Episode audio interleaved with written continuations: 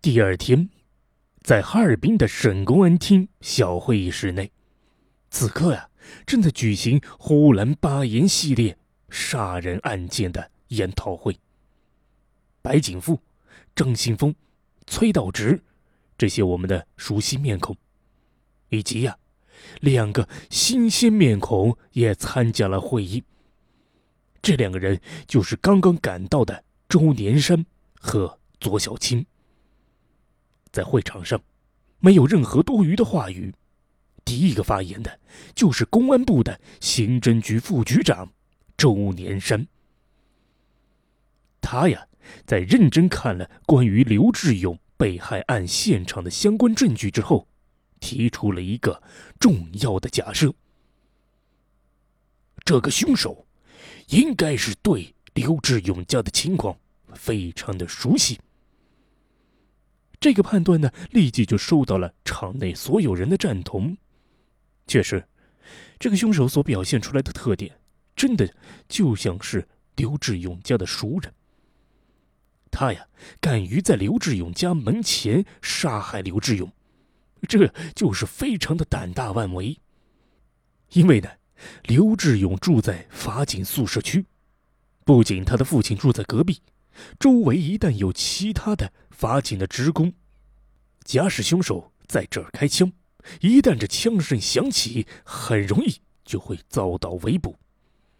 但偏偏啊，这个凶手选择在这个时机，却又是很巧妙。他在大年二十八的晚上，第二天就是除夕夜，那不少的法院职工老家都是乡下的，很多人都回家过年去了。而这鞭炮声呢，又恰恰好的把这枪声给掩盖了，因此啊，这反而是个非常好的机会。紧接着，这个周年山又提出了第二个让他注意到的细节：这凶手为什么不像杀朱海那样直接开枪？这要是直接开枪，刘志勇应该是没有丝毫机会反抗的。之后啊。他可以直接进入室内，杀死刘志勇的妻子和女儿。听到这儿，会场呢是静了一阵子。之后啊，由陈永才是率先打破僵局。他说道：“啊，这个这个，我想啊，这个人并不想开枪。”如果他想是能用刀快速解决刘志勇，然后呢再进入室内，可以就在短时间内杀死两个女人，逃离。依照我的判断呢，很可能是在上次杀死朱海之后的大搜捕，对他有所震动，说不定这包围圈同他只是擦肩而过，因此他不想去惊动周围的人。与会的大多人呢，都对这个分析是十分的赞同，因为从现场的情况来看，确实很有可能啊。而这个周年山只是微微一笑，他立马就提出了自己的想法。我觉得，是不是有另一种可能，就是这个凶手的目标绝对不止于此？听到这儿啊。那个张新峰的瞳孔是微微的一缩。啊，您的意思是，他还想杀那个刘文？他说这句话的时候啊，语气不是很坚定，但呢，不是害怕发表意见，而是呢，这个刘文的名字和公安局刑侦局的局长重名了，因此呢，显得是特别的犹豫。而周年山倒是坦坦荡荡。是的，我看他就是想杀刘文和这个刘志勇两家人。这个分析啊，那是十分大胆的。刘志勇和刘文啊，都是带枪的公检法人员，而这个儿子刘志勇呢，又是身强体壮。凶手敢于是一次杀两个带枪的人，这未免胆子太大了些吧？周年山知道啊。自己的分析过于大胆了，也就停止说了下去。他静待有反对者的声音。然而啊，过了好一会儿，整个屋子里居然没人敢公开站出来反对。这个时候呢，政法委书记白景富就看了看屋里的人的脸，突然之间他明白了什么。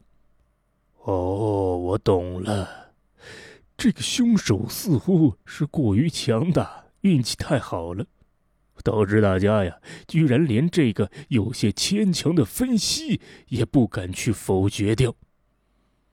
而周年山听到这话呢，却敛起了笑容，他淡然的说道。那个刘志勇虽然也工作了几年，但是他呀，只是一名法警，平时的工作得罪人的机会非常少。倒是他的父亲刘文，工作太多年数了，而且很长一段时间呢，都是在刑事厅工作的。依照我的看法呀，凶手最终目标是刘文的概率更大。刘文啊，是个半大老头子。对付他呀，并不难，但是他的家里啊，还有两个女儿和一个老伴儿，并且呀，他的儿子还住在隔壁。要是杀人的过程中发出任何的异响，那刘志勇啊，肯定会提枪前来帮忙，到时候可就不好控制局面了。相反，如果先把这个刘志勇一家给杀死了，然后啊。再翻墙杀到刘文一家，这就是易如反掌的事了。这番话是分析的头头是道，而且啊，对照凶手的表现，他在杀害刘志勇之后呢，是立即的逃离，而不是给这个刘志勇补枪。这就说明他明白，一旦隔壁的刘文反击，自己肯定是没好果子吃。此时啊，多数的人已经被周年山的话给说服了。就在此时，旁边的谢小青就补充说道：“呃，这个在离开北京之前啊，刘局长呢曾经和周局长还有我讨论过这个案情。他觉得呀，这个凶手在杀人的过程中呢，是有一定的顺序的。”啊。那白景富以下听了这句话呀，都是眼睛一跳。谢小青不等大家做出反应，接着就说道：“这个凶手在杀死张富贵和马福林全家时呢，目的多半是为了抢枪，而杀死这个贺瑞成，才是真正的杀人报复。朱海呢，是被他认为是董局长。”因此，他实际杀人的主线应该就是贺瑞成和董局长。而这次，他动手杀这个刘志勇的目的呢，多半是为了杀刘文。因此啊，我们可以看出来，凶手多半呢是按照被打击处理的顺序来作案的。他首先呢是犯了大案，被。派出所先抓走了，然后呢，又被带到县公安局进行审讯，之后呢，是提交法院审判。如此一来，他这作案的时间逻辑似乎就可以找到了。会场上这时啊，掀起了一阵的讨论之声，所有人似乎啊都被这专家入情入理的分析给激活了。大家突然觉得呀。这桩案件的破获还是有希望的。就在这时啊，周年山说到了：“那么接下来，我们是否就能预测出他下一个行动目标呢？”这句话一出啊，大家伙又静了下来。好一会儿，刘爷才轻轻的说了一句：“预警。”